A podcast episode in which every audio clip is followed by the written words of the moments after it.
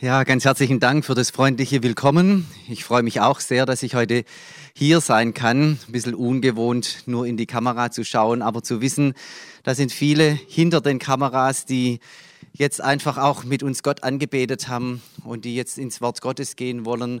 Das freut mich und das Wort Gottes ist so ein großer Schatz und da möchte ich uns heute an eine ganz besondere Stelle führen. An der Stelle landet man vielleicht als Bibelleser gar nicht so oft. Das ist nämlich eine Stelle im Buch Josua. Und ähm, diese Stelle hat eine ganz wichtige Vorgeschichte, nämlich die, das wissen wir ja alle, Israel ist in Ägypten groß geworden, ist dann durch Mose aus Ägypten herausgeführt worden. Dann waren sie lange Jahrzehnte in der Wüste, haben da ihre Kreisbahnen gedreht und dann kamen sie an die Grenze des verheißenen oder früher hat man gesagt des gelobten Landes, ja, das Landes versprochen war, wo sie wussten, da dürfen sie rein, das wird ihr Land sein. Und mitten an diesen Grenzen hat es einen Wechsel gegeben, nämlich einen Leitungswechsel, ganz interessant. Der Mose, der langjährige Leiter des Volkes, der durfte nicht mit rein. Aber Josua hat die Aufgabe bekommen, die Nachfolge von Mose anzutreten und das Volk in dieses Land reinzuführen. Und es ging jetzt schrittweise mit sehr viel Kampf, weil in dem Land waren ja Leute, also musste dieses Land buchstäblich erobert werden. Das hat Josua mit den Israeliten getan. Dann musste dieses Land verteilt werden. Es gab ja zwölf Stämme. Jeder Stamm hat so sein Gebiet bekommen in diesem Land. Und dann, als das alles abgeschlossen war, landen wir an dieser Stelle, wovon dieser Text jetzt spricht, über den ich sprechen möchte, nämlich Josua 21, die Verse 43 bis 45. Und das habe ich euch auch als Folie mitgebracht, dann könnt ihr es gleich mitlesen aus Josua 21, 43 bis 45. Da heißt es, so gab der Herr Israel das ganze Land, das er ihren Vätern zu geben geschworen hatte. Und sie nahmen es in Besitz und wohnten darin. Und der Herr verschaffte ihnen Ruhe ringsumher, ganz wie er es ihren Vätern geschworen hatte. Und keiner von allen ihren Feinden hielt vor ihnen stand. Alle ihre Feinde gab der Herr in ihre Hand. Es fiel kein Wort dahin von all den guten Worten, die der Herr zum Haus Israel geredet hatte. Alles traf ein. Ja, wir befinden uns an dieser besonderen Stelle im Buch Josua, ganz am Ende. Das Land war eingenommen, das Land war verteilt, jeder Stamm hat seinen Platz gehabt, jede Sippe hat sein Stückchen Land bekommen, jede Familie hat ihren Platz gefunden. Und dann schließt dieses ganze Buch Josua, es kommen danach noch ein paar Nachtragskapitel, einfach mit diesem Ergebnis, Israel ist in seinem Land angekommen. Das ist das Grundthema von diesem Buch, dieses Land.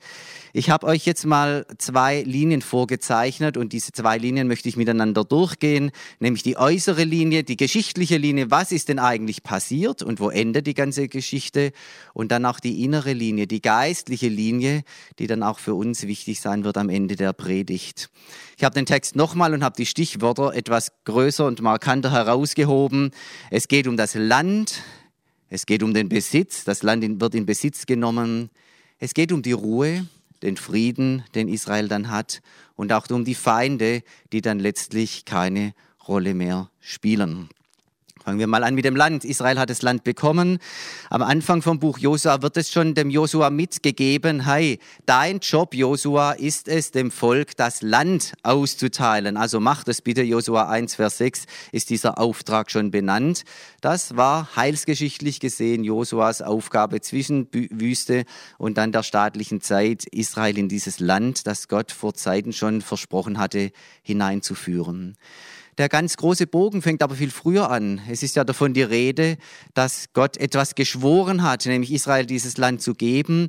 Und das beginnt ganz vorne im ersten Buch Mose, 1. Mose 12, Vers 1 bis 3, studieren wir nicht. Aber da macht schon Gott dieses Versprechen, ich werde dir, Abraham und deinen Nachkommen, werde ich dieses Land geben. Es wird ein Volk sein, Abraham, Isaac, Jakob, Israel, Volk Israel, Land Israel, Gott Israels. Und dieses Dreierpack, dieses gehört zusammen und eben da auch dieses Land. Und wir wissen, dass auch am Ende der Tage, wenn man in den, in den Propheten schaut, Israel in sein Land zurückkehren wird. Israel hat eine lange und wechselvolle Geschichte, gehe ich gleich noch mal kurz drauf ein. Aber dieses Land, Israel und das Land, das ist eine ganz, ganz spannende Sache. Dann wird das Land in Besitz genommen. Auch das ist natürlich so eine Sache.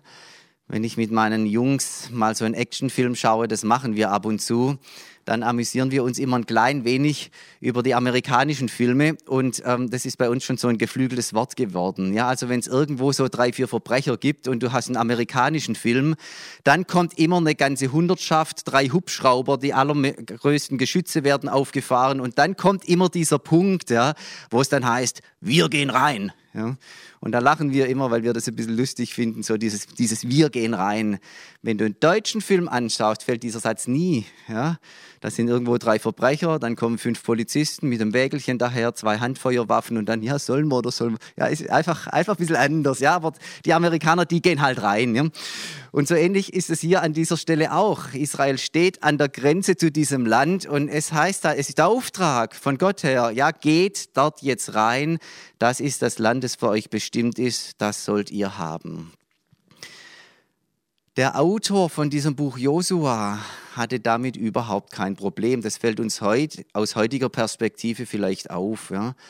Es ist ja ein bisschen krass, da reinzugehen in das andere Land. Das Land war ja nicht einfach leer, das lag ja nicht nur so rum. Da haben ja Menschen gelebt und dann auch zu wissen, wenn wir da reingehen, dann kommt es zu Kriegen, dann kommt es zu Kämpfen, es kommt zu einer Eroberung. Das ist ja eigentlich auch eine heftige Geschichte irgendwo. Aber dem Autor damals war das offensichtlich gar keine Not, gar kein Problem. Es ist ganz klar, dieses Land ist für Israel bestimmt, von Gott her. Und Gott führt jetzt dieses Volk Israel auch in das bestimmte Land hinein.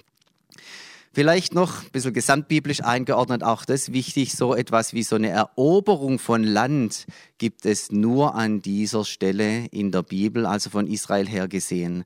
Das kommt danach nie wieder vor, wird auch nie wieder vorkommen. Nur an dieser einen Stelle war Israel im Auftrag Gottes in einem in einem Eroberungsvorgang begriffen, hat Land erobert.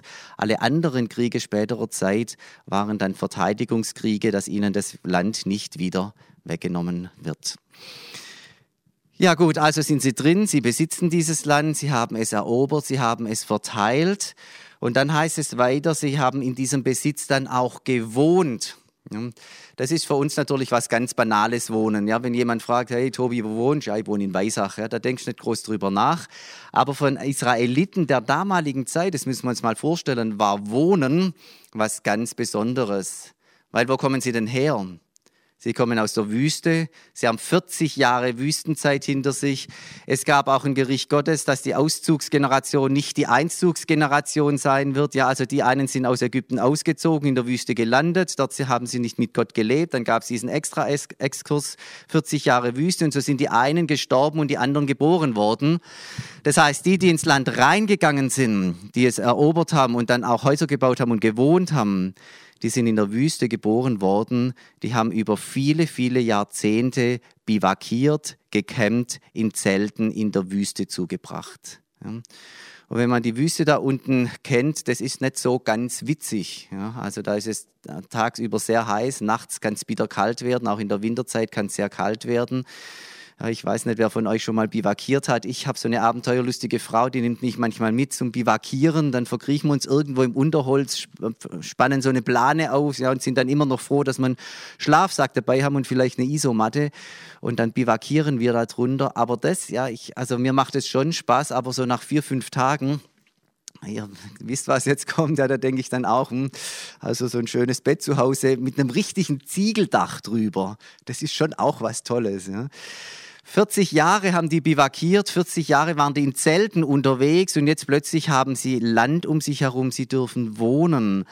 Das heißt, sie haben sich niedergelassen in diesem Land, sie sind sesshaft geworden, sie sind endlich angekommen nach einer langen Reise. Ja, das kann man vielleicht auch ein bisschen spüren, was das bedeutet. Sie haben endlich Heimat gefunden. Sie wissen, wo sie hingehören, wo der Ort ist, wo sie bleiben dürfen. Sie haben sich niedergelassen, sie haben Häuser gebaut, feste Häuser, das kannten sie ja gar nicht aus ihrer Wüstenzeit heraus. Sie haben plötzlich Felder gehabt, die sie bestellen konnten, Ackerbau betreiben, dann auch was ernten, so Jahr für Jahr. Sie haben Weiden abgegrenzt, sie haben Viehzucht betrieben. Ja, sie hatten endlich einen Ort, wo sie leben konnten, wo sie sein konnten, wo sie bleiben konnten, wo sie hingehörten, eben ihr Ort. Heute würde man vielleicht sagen, sie konnten sich endlich eine Existenz aufbauen. Vorher haben sie ja buchstäblich von der Hand in den Mund gelegt. Es war die Versorgungsgeschichte mit dem Manna in der Wüste, ja, täglich dieses Manna. Und jetzt plötzlich haben sie Land, können sich eine Existenz aufbauen, auch im heutigen Sinn. Und zu dieser Existenz ist natürlich eines sehr, sehr wichtig und wertvoll, wenn man nämlich Frieden hat. Und das kommt jetzt auch in diesem Text, nämlich die Ruhe. Es kommt, ähm, es wird erwähnt, dass sie Ruhe hatten ringsumher. Auch das wird benannt, dass, dass, es, dass es geschworen wurde von Gott. Ich habe die Stelle ehrlich gesagt gar nicht gefunden im Alten Testament. Vielleicht gibt es sie irgendwo, ich habe sie nicht gefunden. Aber ich glaube, es ist einfach mit gemeint. Ja, diese Vorstellung, wir dürfen in das Land rein, wir dürfen dort wohnen. Natürlich nicht allein, sondern wir wohnen dort mit unserem Gott. Wir dienen unserem Gott. Wir halten uns an seine Ordnungen. Das war ja klar. Aber dass es dazu diesen Rahmen des Friedens braucht, dass man dort in Ruhe leben kann, dass man Volk Gottes mit dem, mit dem Gott Israels im eigenen Land sein kann. Das war klar, das war irgendwie mitgemeint. Gott führt sein Volk in diesen Frieden hinein. Und deswegen wird auch extra gesagt, ja, all die Feinde ringsumher, die haben plötzlich keine Rolle gespielt. Es hat Sieg gegeben. Die Feinde hatten keine Macht mehr, sie hatten keinen Einfluss mehr, sie waren auch keine Bedrohung mehr. Vielleicht gab es auch eine Zeit lang kaum mehr Feinde, das mag schon sein. Jedenfalls war der Friede Gottes über diesem Projekt. Israel war angekommen im Land, im bestimmten Land, von Gott bestimmten Land. Gott war da, Israel war da, die Gebote waren da, das Zusammenleben war da. Und genau diese, diese Ruhe von all dieser langen Vorgeschichte atmet jetzt dieser Text. Angekommen, zur Ruhe kommen, da sein. Die Ruhe darf einen auch ein klein bisschen erinnern an den Schöpfungsbericht. Da haben wir das nämlich auch. Das fällt ja auf, zumindest uns als arbeitenden Menschen. Ja, es wird sechs Tage gearbeitet und ein Tag geruht. Und lustigerweise heißt es dort im ersten Buch Mose, dass dieser Ruhetag zur Vollendung des Werkes dient, also des Schöpfungswerkes, dieser sechs Schöpfungstage. Warum ist denn das eigentlich so? Ich glaube, dass ein Projekt erst abgeschlossen ist, wenn man es abschließt und darüber Ruhe findet. Wenn man sagt, so ist es richtig, so ist es fertig, so lassen wir es, so bleibt es, es fehlt nichts mehr, wir machen auch nichts mehr dran, Ruhe. Das war damals in der Schöpfung so. Gott hat geruht und damit gezeigt, ich bin fertig, es ist abgeschlossen, so darf es bleiben, so bin ich zufrieden. Und es war auch hier so mit Israel. Israel war angekommen, sie hatten das Land, sie waren da, Gott war da, sie haben mit Gott im, im, im gelobten Land gelebt. Israel ist zum Ziel gekommen, also ist nun Ruhe da. Wir wissen natürlich auch, dass diese Ruhe dann auch bald wieder flöten ging in der Geschichte Israels. Israel ist Gott untreu geworden. Es kamen Gerichte, es kamen Exil, es kamen Zerstreuung. Es war eine unglaublich wechselvolle Sache, diese Geschichte Israels. Also dieser Ruhepunkt war nur für eine kurze Zeit erreicht und hat sich dann auch schon bald wieder verflüchtigt. Aber es gab dann auch immer diese Verheißungen der Propheten, dass eines Tages nach all dieser wechselvollen Zeit Gott sein Volk wieder zurückführen wird nach Israel, in dieses Land, das für das Volk Gottes bestimmt ist und dass es am Ende der Tage so eine Wiederherstellung gibt. Hm? Israel findet zurück in das, in das Land seiner Bestimmung und Gott selber wird es tun, Gott selber wird sein Volk zurückbringen. In dieser Zeit wird es ohne Kriege und ohne Landnahme gehen. Es war damals unter Josua anders, ein ganzes Volk zog aus und konnte dann auch so ein Land einnehmen. Jetzt in der Endzeit, wenn Gott alle, sein Volk aus aller Herren Länder wieder zurückführt, Stück für Stück, Familie für Familie, Mann, Mann für Mann, Frau für Frau, dann wird sowas gar nicht möglich sein und auch nicht nötig sein. Die Propheten sprechen da nie davon, dass es wieder so ein Eroberungsfeld zugeben wird. Sie sagen einfach, Gott selber wird seine Hand ausstrecken und Israel in sein Land zurückbringen. Das ist versprochen, das ist verheißen. Wir leben in diesen Zeiten, wo das geschieht. Wir leben in diesen Zeiten, wo Tag für Tag sich Juden aufmachen und nach Israel zurückgehen. Wir leben in der Zeit, wo ein Staat Israel wieder in Existenz gekommen ist, seit 1948. Und wir haben tatsächlich erlebt, dass Gott die Völker angerührt hat, um dieses Projekt in die Umsetzung zu bringen. Ich habe gerade jetzt in diesen Tagen ein Heft herausgebracht über die Sanremo-Konferenz. Viele von euch werden sie gar nicht kennen. Die war 1920 nach dem Ersten Weltkrieg. Und damals hat sich die Völkergemeinschaft um, den, um, um die Frage gekümmert, was passiert denn jetzt im Nahen Osten? Da ist alles durcheinander geraten durch den Ersten Weltkrieg. Wie muss denn der Nahe Osten jetzt wieder aufgebaut werden? Und dann gab es eine Konferenz in Sanremo, da haben sie sich darüber verständigt. Und im Zuge dessen wurde auch der Beschluss gefasst, wir wollen, dass innerhalb dieser Neuordnung des gesamten Nahen Ostens auch der Staat Israel wieder entsteht, dass die Juden aus der ganzen Welt zurückkehren können in ihr Land, dass dieser Staat wieder in Existenz kommen kann. Damals hat die Völkergemeinschaft diesen Beschluss gefasst und das ist die Wurzel des heutigen Staates Israel. Und bald darauf haben sich auch Juden schon aufgemacht und sind dann in ihr Land zurückgekehrt. Bis zum heutigen Tag ist es so. Leider nicht unumkämpft, leider nicht ohne Konflikte, leider nicht ohne Spannungen, das wissen wir. Aber der Grundgedanke war ein Gedanke der Völkergemeinschaft. Wir schaffen Raum, dass das Volk Israel zurückkehren kann. Soweit ist mal die äußere Linie. Auszug aus Ägypten, Wüstenzeit, hinein in das Land, Verteilung des Landes bis an den Punkt, dass Ruhe herrscht. Wir haben das Land, wir sind angekommen, wir haben Heimat, wir sind dort, wo Gott uns haben möchte. Diese geschichtliche Linie bis zum Ende des Buches Josua. Jetzt gibt es aber auch eine geistliche, eine innere Linie in der ganzen Geschichte. Und auch die habe ich nochmal markiert auf einer extra Folie. Nur sind es jetzt andere Stichwörter die ihr hier nachlesen könnt, die ins Auge springen, nämlich dass zweimal davon die Rede ist, dass das, was hier geschehen ist unter Josua, dass das Gott geschworen hat, und zwar lange Zeit zuvor. Und Vers 45 kümmert sich nur um dieses Schwören, um dieses Wort Gottes. Es fiel kein Wort dahin von all den guten Worten, die der Herr zum Haus Israel geredet hatte. Alles traf ein alles, was verheißen war, alles, was Gott dem Abraham schon mitgegeben hatte, alles, was Israel glauben durfte, dass es eines Tages kommen würde, nämlich dass sie frei sein werden, dass sie im Land sein Leben mit Gott leben würden, alles traf tatsächlich ein. Das wird hier deutlich benannt. Gott hat es geschworen, Gott hat es dem Abraham geschworen, dem Isaak und dem Jakob da sind diese Verheißungen schon in Existenz gekommen und Israel hatte die immer irgendwo im Gepäck. Sie wussten, da gibt es ein Land für uns. Sie wussten, unser Gott wird uns eines Tages dahin führen. Und am Ende vom Buch Josua war es dann tatsächlich soweit. Das Ziel war erreicht. Man kann sich natürlich fragen, warum muss Gott eigentlich etwas schwören? Das ist ja was Starkes, etwas, was wir heute auch, glaube ich, sehr, sehr selten tun. Ist nicht mehr so ganz in, dass man, dass man schwört. Ja.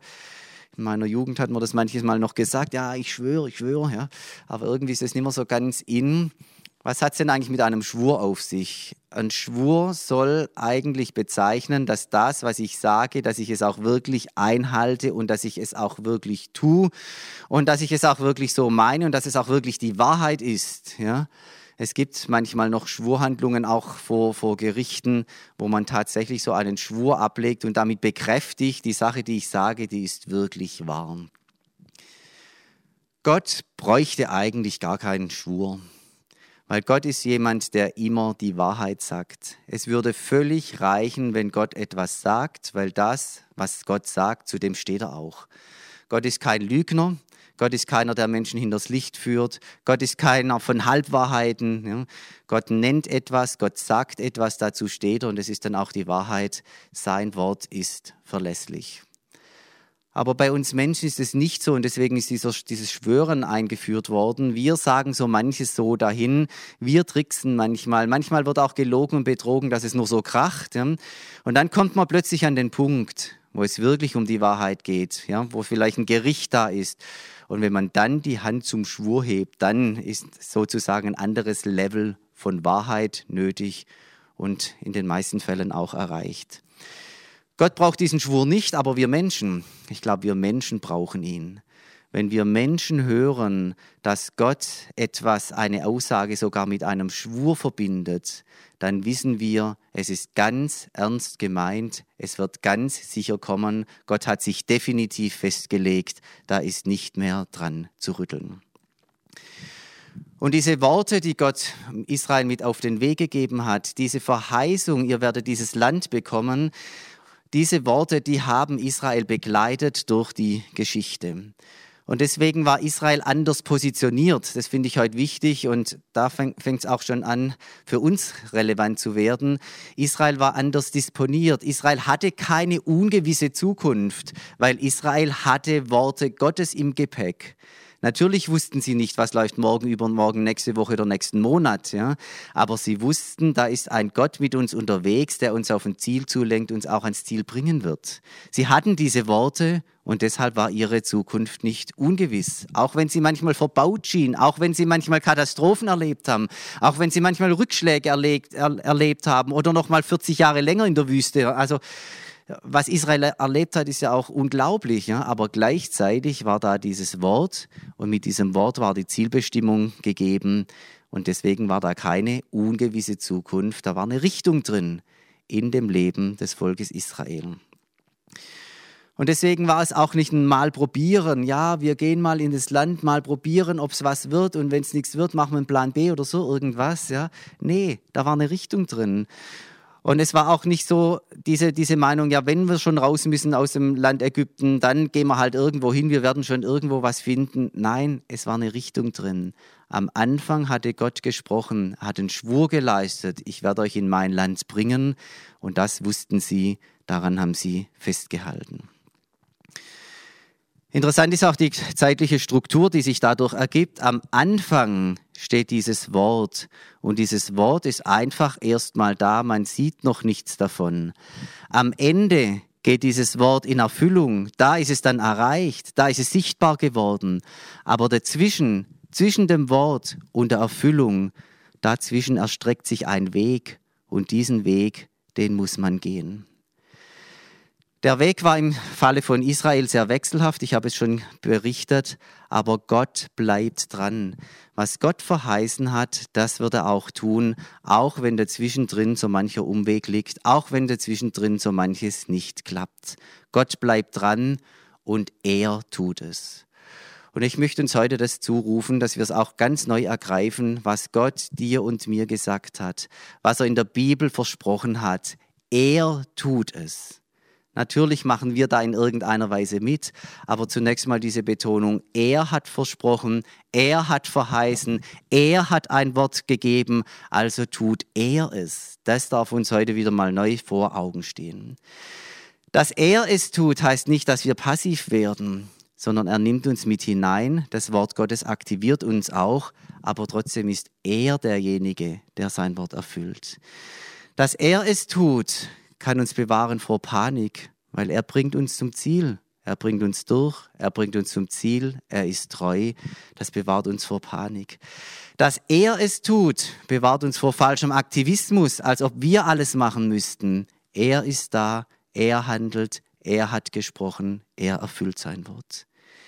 Dass er es tut, relativiert auch unser eigenes Ich. Wir übernehmen manchmal fast zu viel Verantwortung für unser Leben schon, als ob Gott gar nichts täte. Wir haben unseren Beitrag zu leisten, aber er ist derjenige, der uns führt und leitet, der uns sein Wort gegeben hat. Er mit dir, er mit mir, er mit uns. Das ist die biblische Kombination. Was haben wir nun? Du hast ein Wort von Gott, das ist in deinem Herzen, das bewahrst du, das ist dir wichtig. Du vertraust diesem Wort, dass Gott selber handeln wird und dieses Wort erfüllen wird. Das Vertrauen richtet sich auf Gott oben im Himmel und nicht auf dich selber. Und wenn du dieses Wort hast und wenn du Gott vertraust, dass er es erfüllen wird, dann fängst du auch an, aufgrund dieses Wortes zu handeln, Schritte zu gehen, in diese Richtung dich führen zu lassen und mit Gott mitzugehen. Und dann wird ein Schuh draus. Und wenn man mal so ein paar Jahre oder Jahrzehnte lebt, dann landet man auch irgendwo mal an Punkten, wo Worte in Erfüllung gegangen sind, so wie jetzt bei Josua. Ne?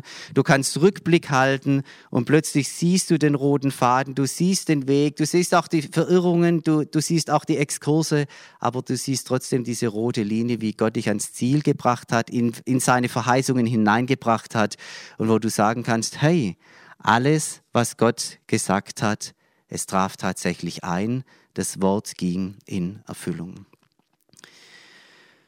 Mein dritter Punkt heute, ganz kurz jetzt zum Ende, deine Linie, die Gewissheit des Glaubens, den Gott dir geschenkt hat. So vieles beschäftigt uns. Wir haben Gedanken und Gefühle. Wir sind im Alltag mit vielen Dingen unterwegs. Wir sind mit Ängsten beladen. Gerade in dieser Zeit spielt Angst eine große Rolle. In der Corona-Zeit, die die einen haben Angst vor der Krankheit, die anderen Angst vor den wirtschaftlichen Folgen. Die Dritten vielleicht gar vor beidem und die Vierten tun so, als hätten sie gar keine, obwohl man doch so ein bisschen ein beklommenes Gefühl immer hat, wo wird denn diese Sache enden? Und wir fragen Gott viel und manchmal haben wir geistliche Eindrücke, die uns ein Stück weit begleiten, die wir kurz vor Augen haben. Manches vergessen wir auch wieder und ähm, ist uns dann immer auf dem Schirm. Also so sind wir unterwegs, in unserer Seele geht Tag für Tag viel ab. Aber ich möchte uns heute mal einladen, in die Tiefe unseres Herzens zu gehen. Was hat Gott denn tatsächlich gesagt? Was hat Gott dir mitgegeben? Was hat er in dein Herz, in die Tiefe deines Herzens hineingelegt?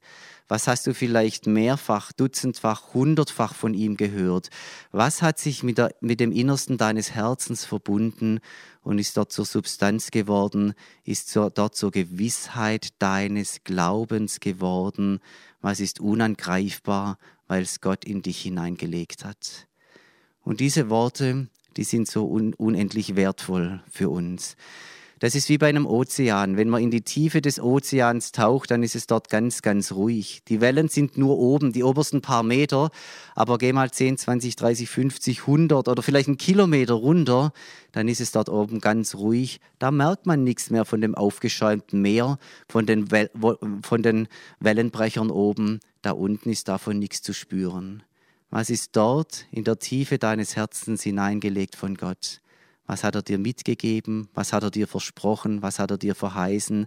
Was ist zur Gewissheit deines Glaubens geworden? Ich möchte uns einladen, diesen Punkt mal wieder aufzusuchen, diese, diese Worte Gottes, die in der Tiefe des Herzens sind, festzuhalten, ins Bewusstsein zurückzurufen und davon auszugehen. Nimm das die Perspektive von der aus du nach vorne schaust, von der aus du in die Zukunft schaust, von der aus du dein Leben gestaltest. Das soll der Standpunkt sein, von dem du ausgehst. Dann hast du festen Grund unter den Füßen, du hast etwas von Gott in deinem Herzen und du wirst sehen, da ist Kraft drin, da ist Ermutigung drin, da ist Trost drin und da ist auch die Wegweisung drin, die du brauchst und alles andere wird sich unterwegs dann zeigen und finden. Vater, ich danke dir für dein Wort. Ich danke dir, dass wir als deine Kinder Wort Gottes empfangen haben, in unserem Herzen haben. Und ich danke dir, Herr, dass es wie ein festes Fundament ist, auf dem wir stehen dürfen. Auch wenn oben in der Seele manches unruhig ist, dann ist da innen dein Friede, gestiftet durch dein Wort. Und ich bete heute für uns alle, dass wir ihn ganz neu entdecken und zum Vorzeichen für alles machen, was wir tun und denken. Dein Wort was du gegeben hast, jedem ganz persönlich. Amen.